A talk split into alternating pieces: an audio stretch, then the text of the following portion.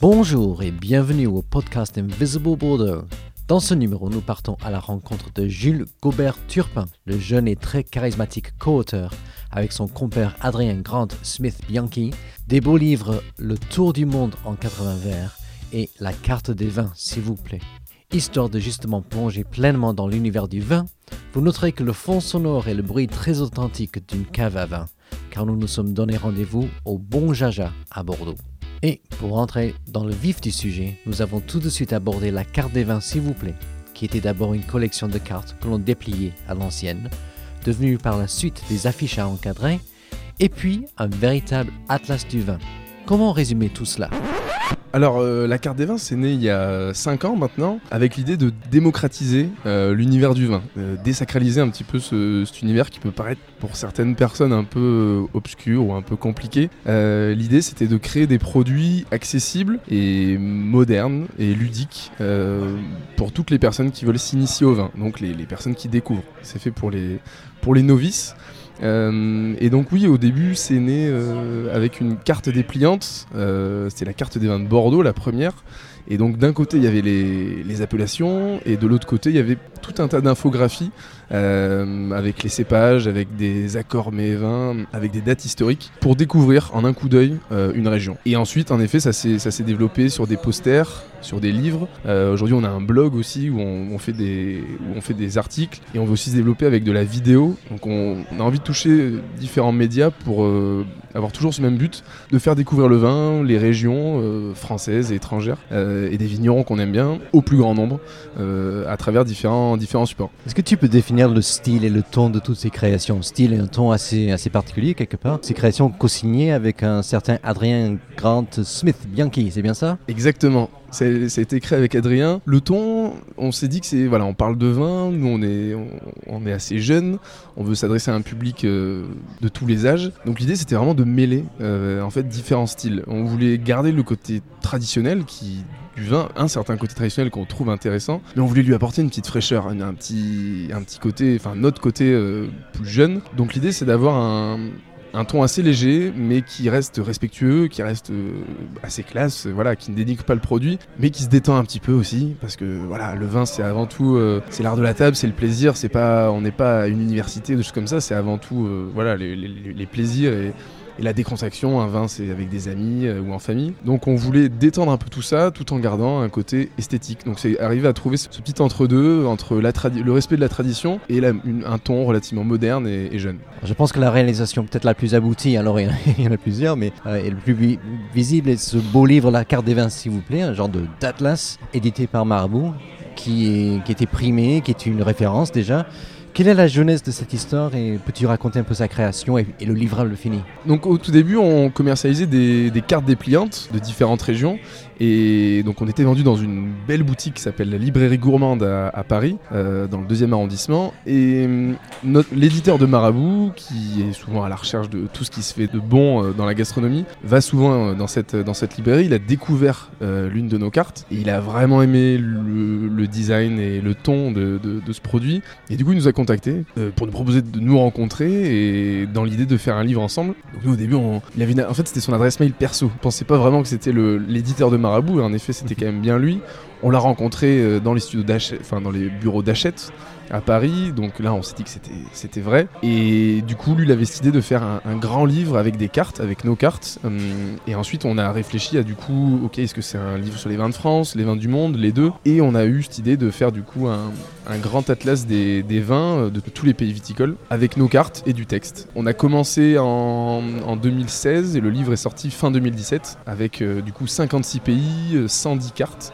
200 pages et aujourd'hui oui c'est un atlas qui, a été traduit en sept langues. Il est disponible en, japonais, en, néerlandais, en, espagnol. Euh, il y a des amis qui nous ont envoyé des photos dans des librairies au Mexique ou à Sydney, donc ça, ça nous fait vraiment plaisir. Donc voilà, aujourd'hui, c'est un, atlas qui, qui, fait son, qui fait son bout de chemin et, on est très content de le voir euh, sur Instagram, dans des salons, dans des caves à l'étranger, et ça nous fait très plaisir.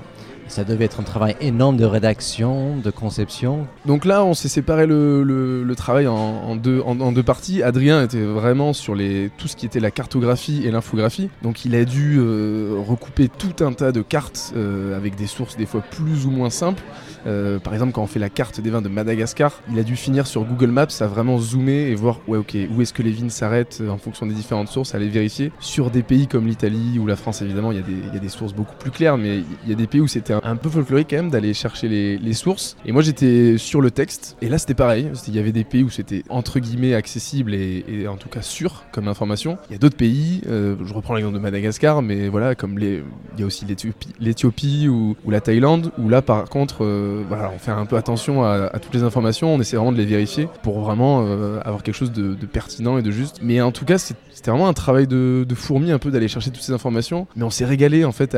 C'était un peu comme une enquête parce que tout n'est pas très clair et tout, tout n'est pas en ligne en tout cas. Donc c'était entre les livres, entre des documentaires, entre des thèses. Et c'est fascinant de voir euh, le nombre de personnes dans le monde entier. Euh, ça peut être des étudiants, des cavistes, des retraités, des passionnés dans le monde entier qui travaillent pour la promotion de leur vignoble, de leur région et qui font des travaux euh, de, fourmis aussi, qui vont recollecter un maximum d'informations et qui nous transmettent, qui nous permettent du coup d'avoir d'avoir toutes ces toutes ces données. Donc c'est assez impressionnant de voir toutes les personnes qui travaillent à la reconnaissance de leur de leur région. Alors, je suis un petit peu sur les réseaux sociaux, je vois des sciences dédicaces mises en avant. Vous êtes, euh, soyons francs, des célébrités aujourd'hui. Comment est-ce que tu gères tout ça?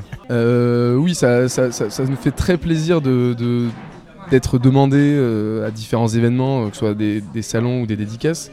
on a notre petite notoriété dans le monde du vin. Il y a encore, on a encore plein de gens à, à rencontrer et, qui ne connaissent pas vraiment notre travail, mais, ça nous fait vraiment extrêmement plaisir quand on voit des personnes qui ont notre livre, qui ont nos affiches, qui utilisent nos supports. Euh, nous avant on allait euh, à la FNAC ou à la librairie Mola à Bordeaux euh, pour chercher des livres sur le vin. Aujourd'hui les nôtres y sont et on remercie vraiment toutes les personnes qui nous poussent et qui, nous qui diffusent nos, nos, projets, nos travaux. Donc euh, ça nous fait très plaisir d'être, de faire partie maintenant de ce monde du vin qu'avant on observait et on toquait un peu, euh, on toquait à la porte et maintenant on en fait vraiment partie. Donc on a encore du chemin, on est encore jeune, mais ça nous fait très plaisir de faire partie de cette famille.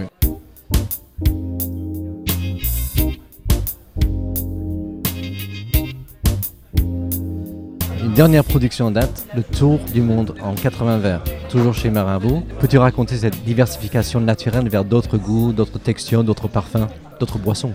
Nous déjà, à, l'origine, on était vraiment, on avait vraiment envie de, travailler tout autour de la gastronomie. C'est vrai qu'on est passé un peu plus vers la gastronomie liquide avec, euh, le vin. Et ensuite, naturellement, puisque le vin et la dégustation de vin euh, bah, ne s'arrêtent pas qu'au vin. Quand on aime le vin, on aime euh, beaucoup de bonnes choses aussi avec ou sans alcool, mais on est très intéressé aussi par les cidres, par les bières, par les whiskies et après par les alcools plus traditionnels. Donc on avait fait ce premier livre aux éditions Marabout euh, sur les vins du monde et en cherchant euh, de l'information sur tous ces pays, on avait, aussi découvert euh, les cultures de ces, de ces différents pays et on a vu qu'il y avait d'autres alcools aussi qui étaient produits dans, dans, chacun de ces pays avec tout autant de passion et de tradition et à la différence du vin, des alcools qui ne sont produits que dans un pays et on s'est dit que ce serait vraiment intéressant de proposer un, un second tour du monde après le tour du monde du vin, le tour du monde des alcools. Euh, et c'est là qu'est venue l'idée de notre second livre, Le Tour du Monde en 80 verres. Et donc on présente 80 boissons emblématiques de différents pays ou de différentes régions. Donc euh, il y a des alcools français euh, et, après on part sur des, des alcools de la Méditerranée, quelques alcools en Afrique, en Amérique du Sud. C'est vraiment tout un tour du monde où on présente du coup des alcools qui sont différents. Euh, de par leur, euh, leur, leur, matière première, leur euh, taux d'alcool et leur façon d'être consommé. Et on reprend aussi l'idée d'une histoire, d'une production qui est ancrée dans, les civilisations. Et c'est assez fascinant en, en, faisant des recherches de voir comment l'homme a été quand même très très inventif pour produire de l'alcool avec ce qu'il avait sous la main. C'est-à-dire que depuis, on estime qu'on fait de l'alcool depuis 10 000 ans. Donc l'homme a découvert l'alcool avant la roue. Donc ça montre quand même un sens des priorités assez assez étonnant. Euh, il pouvait donc pas euh, boire ou conduire, il n'avait pas besoin de choisir. Mais c'est assez impressionnant, c'est-à-dire que dans l'Afrique du Nord, c'était avec des figues. Euh, en Islande, où il y avait vraiment absolument rien, c'est très compliqué, mais ils ont trouvé des solutions. En Russie aussi, où il y avait beaucoup moins de fruits. Euh, au, donc au, Mexique, c'était avec des cœurs de cactus, donc des, enfin, un cousin des cactus, la gave. Donc voilà, il y a chaque, chaque pays, chaque, chaque peuple a trouvé des solutions pour, pour se détendre un petit à peu. ce problème. Exactement, pour se détendre un petit peu et, et, et partager un verre. Et j'imagine que par conscience professionnelle, tu as dû goûter à ces 80 verres. Exactement. Euh, on a réussi à tout goûter sauf deux euh, alcools qui sont juste euh, très compliqués à trouver. Il y en a un, c'est un lait de jument fermenté en Mongolie qui n'est pas commercialisable, pas commercialisé. il est seulement fait par des tribus, par, des paysans mongols. Donc là, il faut vraiment aller sur place. On aimerait bien et on, voilà, si quelqu'un nous entend et, prévoit un trip en Mongolie et qu'il y a une petite place dans sa valise, on se, on, se joindra à, cette personne. il y aussi l'appel est lancé. Voilà, l'appel est lancé. Et il y a aussi le tej éthiopien qui, pareil, est vraiment une boisson très traditionnelle qui n'est pas commercialisée, pas exportée. Il faut vraiment aller sur place. Toutes les autres euh, boissons sont des boissons commercialisées qui ont un marché. Pas toujours facile à trouver, mais on peut se les procurer sur internet, on peut, on peut arriver à les commander sur des sites des fois un petit peu obscurs, mais ça arrive. Ça arrive et, et on est encore en vie, donc c'est bon. Alors je sais que tu es un grand amateur de bière, à tel point que tu avais créé une revue entièrement dédiée à la bière. Qu'en est-il de cette histoire d'amour entre toi et les bières? Donc oui, on a, nous avons créé euh, avec euh, Charlie, euh, qui travaille maintenant à temps plein avec nous, un magazine, donc Moumous, la Gazette de la bière, qui paraissait tous les trois mois, et qui parlait également de, toutes les spécificités de la bière, parce que la, bière artisanale explose partout dans le monde depuis maintenant une dizaine d'années, et on avait envie d'accompagner aussi ce mouvement avec notre, notre point de vue et, notre et c'est un projet qu'on a dû, on a dû faire des choix, on a dû l'arrêter parce qu'il nous prenait énormément de temps avec les rythmes de publication et aujourd'hui il n'est plus édité. Mais il est dans les cartons et on ne sait jamais. Il pourrait peut-être sortir un jour. La renaissance de Moumous. Voilà, la renaissance de Moumous. On ne sait pas, euh, on ne pourrait pas s'engager là-dessus, mais c'est un projet où on a, qu'on a, beaucoup aimé. On a découvert aussi les contraintes de la presse. Euh, la presse, par rapport à l'édition de livres, ben, c'est un rythme un rythme à tenir, euh, alors que le livre, euh, on, a, on, a, du temps et puis on peut décaler un petit peu la sortie, juste comme ça.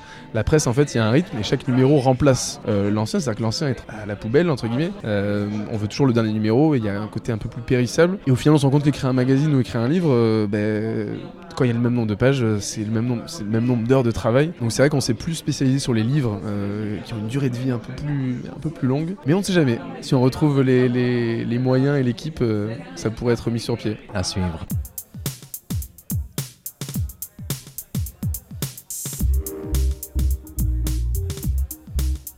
Continuez-vous à, développer, mener d'autres projets autour du design, de la communication, de films Parce que au départ, si je me souviens bien, le partenariat avec euh, Adrien était, plutôt sous la forme d'un start-up autour du terroir, du tourisme. C'est exactement ça. Euh, l'idée au début de notre activité, quand on a créé notre société euh, il y a 5 ans, c'était une agence de communication spécialisée dans la gastronomie et le tourisme. Le projet de la carte des vins, s'il vous plaît, c'était une sorte de, de, projet pilote pour se faire connaître. on n'avait pas l'idée de le commercialiser, on n'avait pas l'idée d'en vivre. Projet a tellement bien marché qu'aujourd'hui c'est 90% de notre temps euh, qui est consacré à ce projet. Et, donc maintenant c'est devenu le cœur de la société. Et c'est vrai que l'agence de communication s'est un peu mis sur le côté. Maintenant on continue aussi de travailler à certains moments pour des, pour des professionnels. On travaille pour des, pour, des, pour des sites de vin en ligne pour lesquels on crée aussi du contenu. Euh, et aujourd'hui, c'est vrai qu'on a plus envie d'évoluer vers ce côté de production, édition, plutôt que la communication. Et donc on va plutôt vers la, production d'écrits et de films autour de nos, différents euh, secteurs de prédilection. D'accord, donc la vidéo, les, films, ça pourrait être un, vrai axe de développement par la suite. La vidéo, c'est un des premiers projets qu'on a réalisé. Moi, c'était un, documentaire sur les vins brésiliens, un long métrage de 50 minutes. C'est le premier projet vraiment qu'on a, qu'on a édité et on a toujours un peu oscillé entre la vidéo et le papier. C'est deux supports relativement différents, mais qui nous plaisent énormément, qui n'ont pas du tout la même façon de transmettre un message mais qu'on trouve très complémentaire et très intéressant. Et aujourd'hui, ce qu'on aimerait, c'est arriver à faire des projets qui se, qui se traduisent aussi bien sur papier qu'en vidéo, et que ça puisse être complémentaire, que les personnes puissent consulter le documentaire et avoir le livre qui va un peu plus en, profondeur. Malgré ce succès planétaire, Bordeaux reste le centre de gravité de vos activités, même si euh, tu restes fier aussi, je pense, de tes racines bretonnes. Que représente Bordeaux pour toi aujourd'hui? Bah, Bordeaux, ça a été, euh, une grande partie de notre, notre vie et de notre activité, c'est notre, notre base. Et on était en bon en bon territoire pour, euh, pour tout ce qui est autour de la gastronomie. On peut quand même dire que le Grand Sud-Ouest est bien doté, bien riche. Et à Bordeaux, euh, c'est à Bordeaux qu'on a évidemment euh, tout découvert grâce à des, à des beaux bars à vin comme celui où nous sommes en ce moment, des jolis restaurants, des producteurs, des marchés. C'est aussi, je pense que tout est lié. c'est une région où la gastronomie est très, est omniprésente Et je pense que ça nous a beaucoup aidé et beaucoup motivé. Euh, Adrien, lui, vient du Val-de-Loire. C'est aussi une région qui est très riche en gastronomie. Et c'est aussi cette éducation qui nous a porté à, avoir de la curiosité aussi pour maintenant d'autres régions qu'on a envie d'explorer et de présenter. Quels sont vos projets futurs, en tout cas ceux qui ne sont pas sous embargo alors là, le, gros projet sur lequel on est en train de travailler, c'est euh, un tour des vins de France à vélo. Donc avec Charlie, euh, on va partir à partir du mois d'avril 2020. Euh, donc 2020, l'année du vin, on ne pouvait pas ne pas faire quelque chose autour du vin. Et c'est un projet qui nous tient vraiment à cœur et qu'on va réaliser cette année. C'est un, un tour des vins de France à vélo. On part au mois d'avril 2020 et on veut en 12 mois passer dans les 17 régions viticoles françaises. Euh, donc on partirait d'Irouléguy à vélo et on va euh, donc à Irouléguy dans le sud-ouest euh, de la France et on veut visiter tous les vignobles, aller voir 100, 150 vignerons à peu près. On est en train d'affiner la liste et on veut de ce Tour de France produire un nouveau livre qui sera un atlas des vins de France et une série documentaire où donc euh, chaque épisode sera sur une région. Donc euh, épisode 1 le sud-ouest, épisode 2 Bordeaux, épisode 3 la Loire, avec des vignerons, des cavistes, des, chercheurs, des personnes qui représentent le vin de chaque région et qui vont nous amener un regard sur leur région. Donc voilà le, prochain projet euh, où du coup on va pédaler dans les vignes. Et c'est une exclue Invisible Bordeaux, puisque elle n'a été annoncée nulle part jusqu'à aujourd'hui. Donc voilà, une exclusivité pour les auditeurs d'Invisible Bordeaux.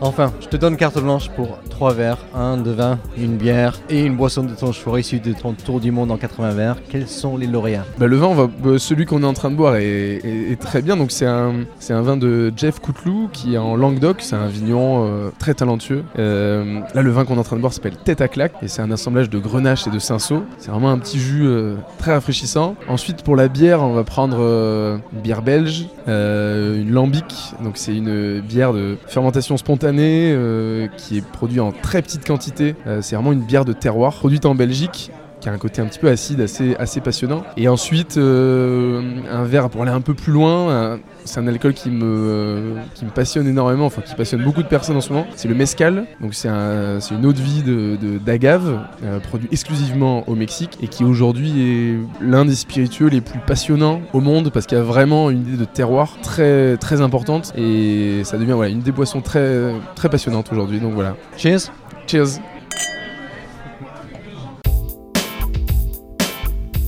Un grand merci à Jules, dont vous pouvez suivre les futures aventures à travers la France et ailleurs en cherchant la carte des vins, s'il vous plaît, sur Instagram, Twitter ou Facebook. Ou tout simplement sur le site et blog que vous trouverez à l'adresse lacartedesvins-svp.com. Merci également au bon Jaja qui n'était aucunement perturbé par la présence de micros, casques et enregistreurs numériques entre les verres et assiettes de leur établissement. Quant au podcast Invisible Bordeaux, N'hésitez pas à vous abonner via l'application de votre choix afin de ne rater aucun épisode et pour écouter les numéros précédents. Vous pouvez également suivre Invisible Bordeaux sur Twitter, Facebook, Instagram et YouTube. Et il y a plus de 8 ans de dossiers, récits et reportages à parcourir sur le blog que vous trouverez en cherchant sur le moteur de recherche de votre choix Invisible Bordeaux ou pour les pages français le Bordeaux Invisible. Bye for now!